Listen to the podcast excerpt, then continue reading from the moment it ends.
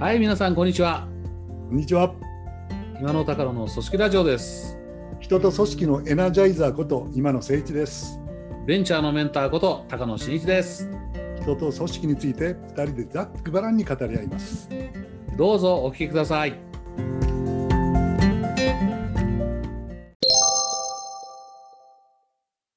はい、こんにちは。こんにちは。今の高野です。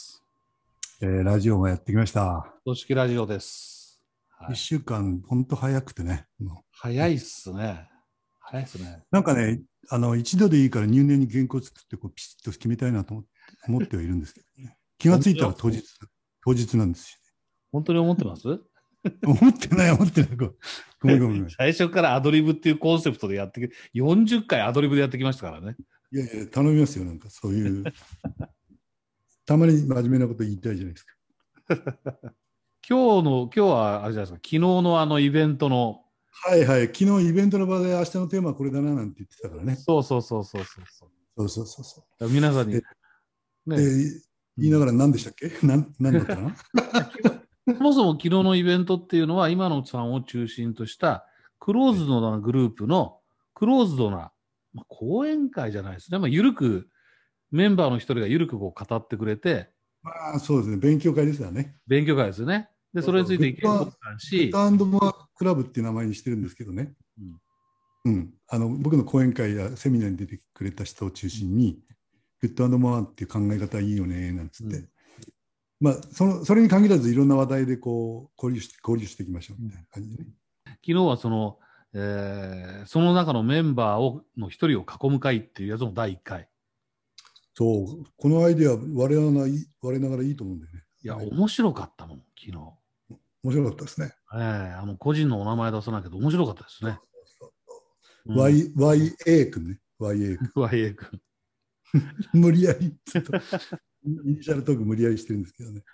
あのー何の話だったかをかいつまんで言うと、彼は、まあ、あの大企業のお中にいて、大企業の社内変革にチャレンジしてるんですよね。素晴らしいね。なんか最盛局面の会社だっつったよね。そう、再生局面ですね。大企業、大企業ですね。大企業です。うんで、その取り組みもさることながら、それをやる横横で、横でっていうかな、並行で、外のコミュニティ、コミュニティね、学びのコミュニティですよね。う3つ僕、。発信したのは、そのコロナ禍で何かやんなきゃいけないっていう危機感でね、うん、あのみんな危機感で悶々とするんだけど、彼は即右足前へってんで、うん、してるのがすごい、すごかった。生み出してますよね。すごかった。コミュニティにね、次々入って。で、やっぱそこから学んで、それを社内の改革に持ち帰ってますもんね。そうですね。うん。だから彼の言葉で言うとね、こう、社内改革やるのは異端児って言ってたのと、でもやっぱりあの、外の視点を持ってることがいいですよね。やっぱあれだよね、こう、中で、うんなんていうか、えー具体的なことをこうやっていくのはいいんだけど、まあ、ちょっと言葉選ばずに言うと、タコツボ化するっていうかね、こそうそうそうそううち。う、うちうちの話になっちゃうんだよね。うんやっぱりねうん社内だけどね、社内にしか視点がないと、視線がないと、本当タコツボ化する。うん。そうだから、変革の度合いもちょっと小さくなっちゃうよね。あ、そうです。本当のポイントがこう、わからなかったりね。外の視線を持ってて、外の人との触れ合いがあって、そこからこう見てると、ああ、ここはここがって分かるところも、中だけでやってると分からなくなるんですよね。そうで彼のあれだったよね、その言ってることっていうのは、でも、先頭立って彼やってるわけじゃないけど、事務局でこう下支えしてるんだけど、十分なんか彼、リーダーシップ発揮してるっていうかね、そう、その通り。そういう感じだったね。うん。うん異端児であること、それから、ね、外のお視点を持っていることは本当素晴らしいですね。だから、それ、そういう外の視点を持っていることが、やっぱ変革の自分の中でのエネルギーになってると思うんです、多分。そう思うね。うん。それがないとね、中だけでやってると、ちょっとエネルギー失う途中でね、こう、そうそうそうくじけがちですからね。僕はやっぱ外からそのいろんな刺激を受けて、いろんなキーワードも頭に入った中でね、うん。自分の会社もう一回見てみると、客観視できるっていうことと、うんうん僕がいつも言ってることなんだけど、こうダメなとこはダメなんだけど、まんざらでもないとこも気がついたりとか、うんうん、そうそうそうそうそうんね、グッドモアで整理できると思うんだよね。う。うん。やっぱりね、あの外の人からっていうか、まあ、あ報道かもしれませんけど、あの会社のこと日本の宝って言われて、やっぱりそこに、そ,、ね、それだけでも気づきがありますよね。自分の会社そうだったのかっていう。うん、なんか高野さんはそういういいコメントしてましたね。なんか言いましたっけ？日本の宝だから頑張ってね。ああ、そうそうそうそうそう。まあ、いや今、今ちょっと話出ましたけど、その彼がね、その事務局という立場だけど、リーダーシップ発揮してるっていうお話がありましたでしょ？そうですね。うん、で、彼は自分は何なのかって、あのその変革のプロジェクトじゃないところで、仕事の上で何なのかっていうと、うん、あのリーダーっていう言葉はあんまりこう使いたくなくて、プロジェクトマネージャーだと。いうことを言ってましたよね。むしろなんかリーダー嫌いだとか言ってたね。そうそうそうそう、リーダーっていうこと言葉がね、だからリーダーシップは大事なんだけど、うん、やっぱリーダーっていう言葉が嫌いだって言って、で、別のメンバーがね、あれ鋭い指摘でしたね。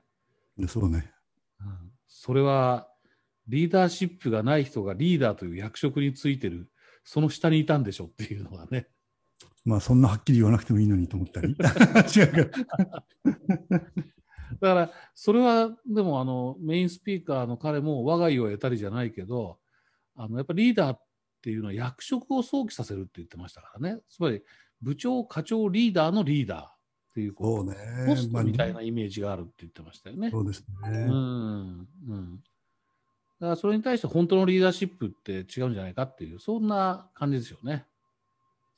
まあ、リーダーに何に望むかっていうのはまた人によって違いますからね、うん、これ。で、まあ、そね、その場で、あの、明日組織ラジオの収録だって言ったら、もうテーマ決まったみたいな感じになりましたからね。そうだったねっていう感じだな。なんか、しまった。よく考えとけばよかったなと思って。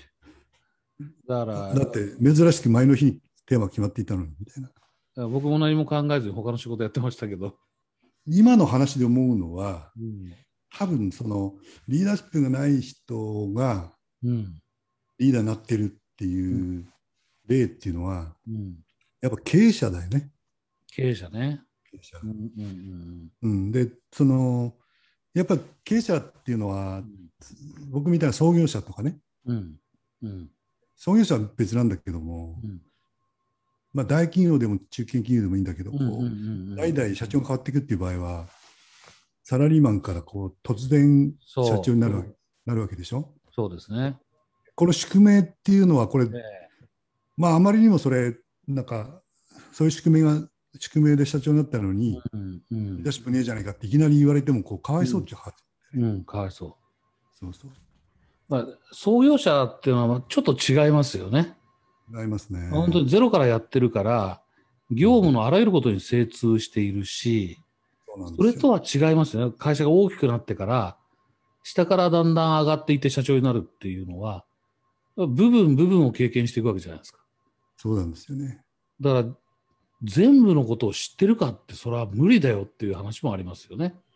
そう、あの、会社の社内の製品のこともね、その、うん、のことも組織のことも、うん、お金のことも全部知ってるっていうの、うん、というその何を知ってるかっていう言い方もあるし、あの名経営者とか、日本の中でこれすごい経営者だなっていうのはやっぱりこう天才肌の人が多いでしょ？そうそうですね。僕すぐ浮かぶのはやっぱり孫さんや柳井さんかな？あと長森さん。長森さんとかね。日本電産ね。うん、でその経営者の必要な力みたいなことで本出してたのは柳井さんですよね。うんうんうんうん、で、えっと、社内幹部が実際使ってた門外不出の経営者ノートだとかっていうんで、うん、あこれ面白そうだなと思って買って読んだんだけど、うん、あのうまくまとまってるんですよね。で今高野さんが言ったようにねその、彼は自分のやってることとか自分が持ってる能力を言葉に変えてるっていうか可視化してるわけなんでね。ああなるほど、うん、そう。で彼4つの力って言ってて、うん、1つが変革する力だっていうわけですよ。うんうんうん、イノベーターだって言うんですね。うんうん、2つ目がその儲ける力だってわけですよ。うんうん、経営者は商売人に出なきゃいけない。うんうんうん、で3つ目はチームを作る力だったかな。うんうん、要するにそれは本物のリーダーはチームを作る人なんだと言ってて最後は理想を追求する力なんだって。あ使命使命感だよね。うんうんうんうん日本のそのファッション界を変えるみたいな。うんうんうんで、これ4つ並べるとね、イノベーティブで、それで商売で、うん。それで組織が作れて、うん。それで使命感に燃えて理想を追求するっていう、うんうんうん。これ無敵だわね、これ。確かに。うん、でも、これはまあ参考になる4つの力だと思うんですけども、うん。ちょっとさっきの話に戻すとですね、その、えっと、課長さん、部長さん、うんうん本長さうん。ん、事務部長さんで、成績良かったんで、次期社長は彼だねって社長になりますよね。うんうん。いきなりこの4つの力つかないですよね、これね。そうなんですよね。だから、そう、そういう4つの力が必要だということを知っていて、努力するのは、あの、当然努力をしなきゃいけないんですけど、うん、それは自然にはつかないし、ですよね。ですね。うんですし、ある部分の専門家が社長になるっていうこともすごく多いと思うんですよね。多いと思いますね。多いと思います。そね、メーカーなんかだったら、あの、技術畑出身の方が社長になるってよくあるケースじゃないですか。うあるケースですね。うん、まあもちろんその、その途中、こう上がっていく途中で、例えば財務部長とかもやってらっしゃるかもしれないけれども、こう、人事異動でそういう幅を持たせるっていうのはやってるかもしれないけれども、はい。基本的にはね、全部の製品、全部の事業について精通しているとか、難しいですよね。難しいですね。うんだから、あの、まあ、平易な日本語で言えば分業、分業っていうことになるんでしょうけど、リーダーっていうのは嫌いだっていうのは、それを、それをその無理してですね、うん。うん、あの社内の見え方もあるし、社外へのうん。自分は経営者だっていうのもあるんでしょうけれども、全部分かってるっていう前提でこう必死になってあアヒルの水かけてこう勉強するんですけれども、あ間に合わないものは間に合わないんでですね、ーうん。専門家を信じて任せるっていうかね、うん。うん。それすごい大事なことで、うんそれもあの、まあ、柳井さんの言うのもリーダーシップなんですけれども、経営者の素養ですけども、うん分かんないことは信じて任せるっていうのもあおっしゃる通り。必要な力だと思うんですよね。そうですよね。で、うんうんその割り切りってすごい大事なんじゃないかなうん今、ふと思いましたけど、やっぱり創業者も命に限りがあるんだから、次、2代目、3代目を育てるとすると、そうですね。自分と同じっていうことを求めるよりも、今おっしゃったようなね、うんそういう道を歩んできた人が、のリーダーシップを育てていくつもりでないといけないかもしれませんね。いけないかもしれないですね。もう2まあ代目はもう創業者じゃないんですからね。そうそうそうそう、うんあの総合力で劣るのは当たり前なんですよね。だからやり方をとスタンスを変えた方がいいかもしれないですけどね。うんなんかそれで思い出すのは最近の、なんていう本だったかな、ちょっとね、あそうだ、あの僕ね、北見に来てね、一冊も本本読んでないっていう、もう本読む暇があったら本棚を組み立ててましたからね。さすがだな、さすが面白いですね。45日間一冊も、一行も本読んでないっていうのは、こう、今までのなんかビジネスパーソン生活でなかったかもしれないなっていうぐらいですけどね。あの、そのずっと前に読んだ本の中で、あリリーダー型か、リーダー型組織とうんパルテノン型組織って言葉があったんですよ。パルテノン、うん、パルテノン、神殿のパルテノンね。パルテノン神殿。はい。なんか J、なんだっけな、ママーケティングのうん人で J. エイブラハムって言ったかな。あパルテノン戦略って言葉があるんだって。ああその柱を、あの商品群の柱をなるべくいっぱい持って、ポートフォリオでね、ああはいはいはいはい。どれかがダメでもどれかで稼ぐみたいな。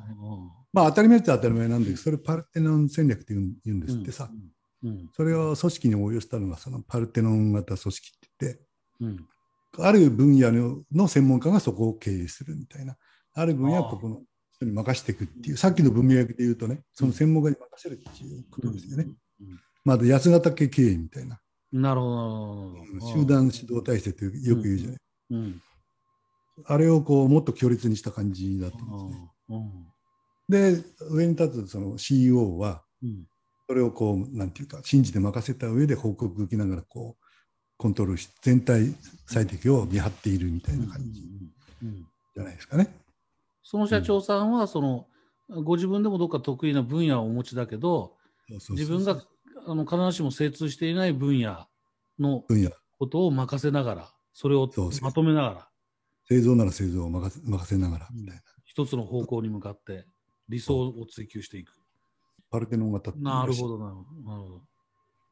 まあ、まあそれはまあげ現実的ですよね。現実的ですね。あの、ある程度の大きさの企業になって、社内からその次のトップが出てくるっていうような形であればうん、それは現実的であり理想的かもしれませんよね。そうですね。分かんないことは分かんないっていう素直さも必要かもしれないし。そうそうそうそうそう。そうそうそうでもほら、チェックポイントは分かっているって感じでしょ？そうです、そうです。ねここは押さえとこうみたいなことっていうのは、だあるどのことでも抑えるポイントっていうのはありますからね。うん。そこらはまあセンスって言ったらかわいそうかもしれないけどう、んでも押されるべきポイントぐらいはこう分かってないと経営者にはなれないわけですからね。ああそうですね。ちょっとリーダーシップから離れるけど、僕のあのツイッター友達の CIO がいて、社内の情報システムの責任者、彼が言ってました、そう柳井さんですよ。あの要するにその、うんシステムとかコンピューターとかって全然わからないはずなのに、うんあの何をしたいかっていう時の話がものすごい的をいてるんですって。なるほど、なるほど。まあ今のお話ですよね。だからこう自分の知らない分野だけども、ポイントを抑える力がある。面白い面白い。うん。仕組みとかね、うん。そういうこと分かってなくてもね。ええ、そうです。うん何をしたいのか。うん。うんなるほど。そういうことですね。うんら目的への意識が強いわね。それうん、多分そうですねう。んだから僕はそういう意味ではあれですね。そのまあ言葉選ばずに言えばサラリーマン上がりの経営者みたいな。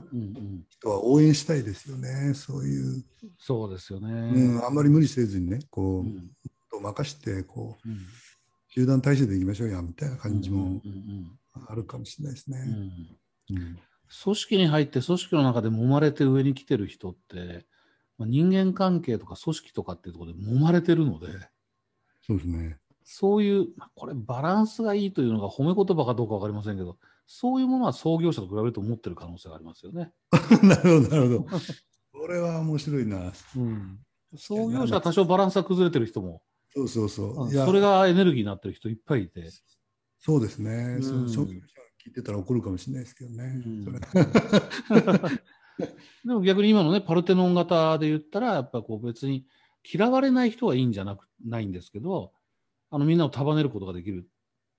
自分の知らない仕事、できない、わからない仕事も、人にやってもらう、任せることで遂行できる人って、そんな感じなんでしょうね。うん。そう思いますよね。うん。なんか今言ってて思うんだけど、その、ええなんていうか、さっきの柳井さんのうん。必要な4つの力もね、うん。今、パルテノ型でやっていくについても、なんか、今期の業績を上げて、3か年計画でみたいな、はい。今の経営をこう回していくっていううん前提で言ってるところもあるんだけどうも、ん僕はあの、なんていうか、本当のこうリーダーシップの凄みみたいなうんものっていうのは、やっうんぱ長期視点にあると思うんだよね。なんか長期視点っていうかな、そうのん。うん、あの長い目でね、うん。こう何十年も持つ強い組織づくりみたいなことをうん。やってる人のそのリーダーシップの凄みみたいなものはですね、うん。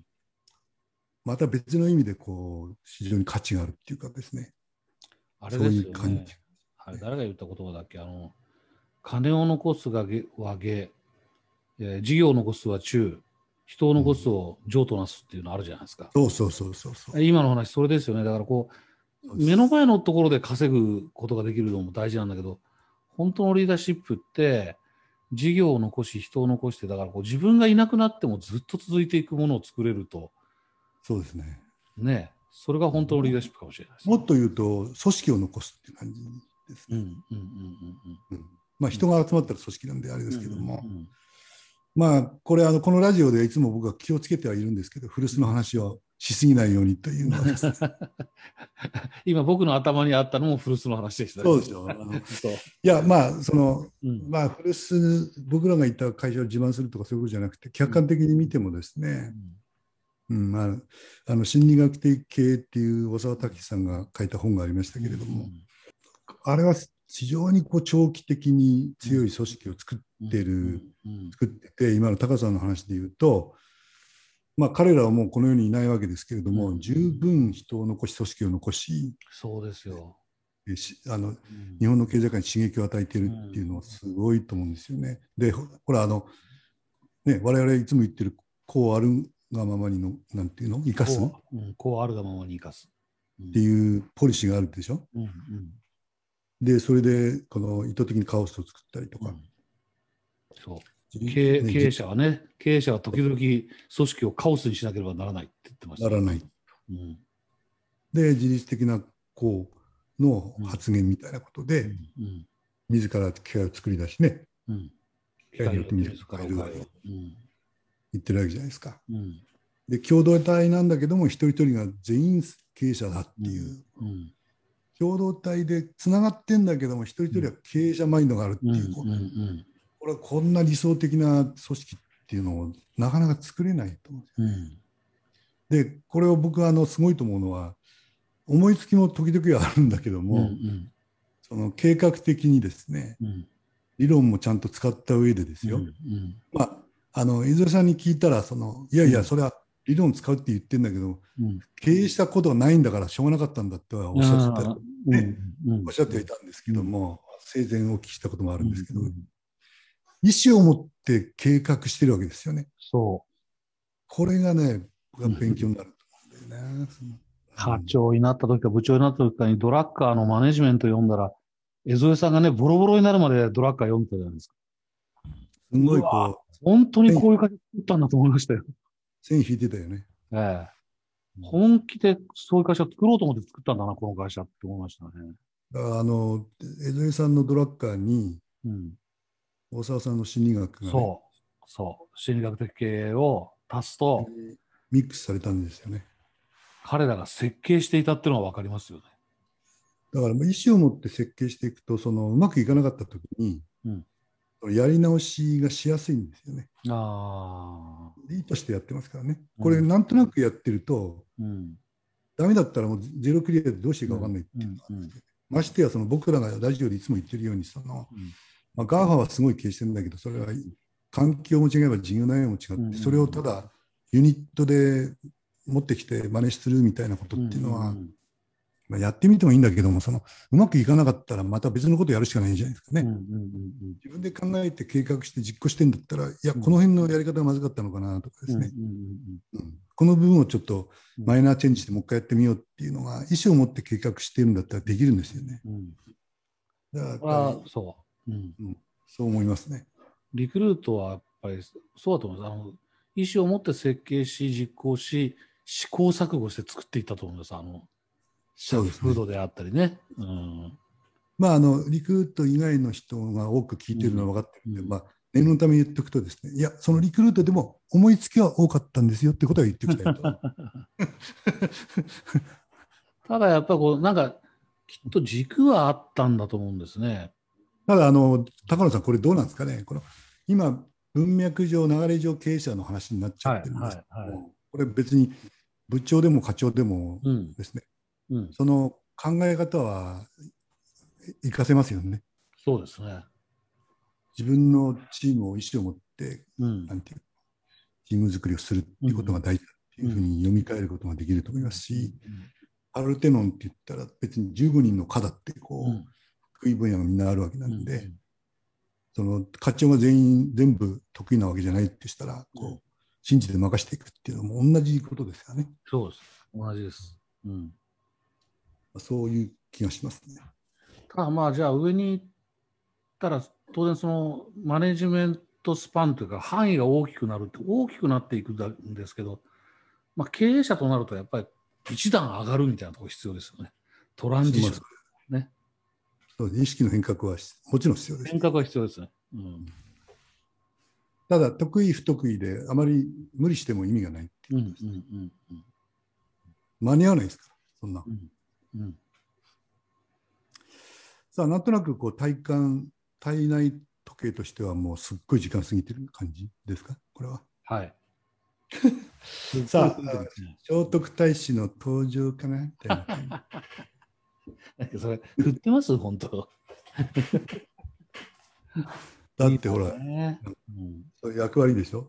みさっきあの今野さんあの、ね、こうリーダーこう30年とか、まあ、孫さん300年とかやっぱすごい先を見てるっていうかあるいはこうそれをこう組織やなんかを作ってこう流らえていくっていうものを作るのがリーダーっておっしゃったじゃないですか。そうですね。あの、長期視点ね。うん、僕ね、もう1、2ヶ月前ですけど、あるインターネットの番組で、東大のあ歴史の先生、政治学者か歴史学者かちょっと忘れましたけど、の教授がお話ししてたのを聞いて、へえと思ったんですよ。あのね、信長と家信長と秀吉と家康を比較してましてね、どうしても、やっぱ信長秀吉が小説でも映画でも取り上げやすいんだっていうわけですよ。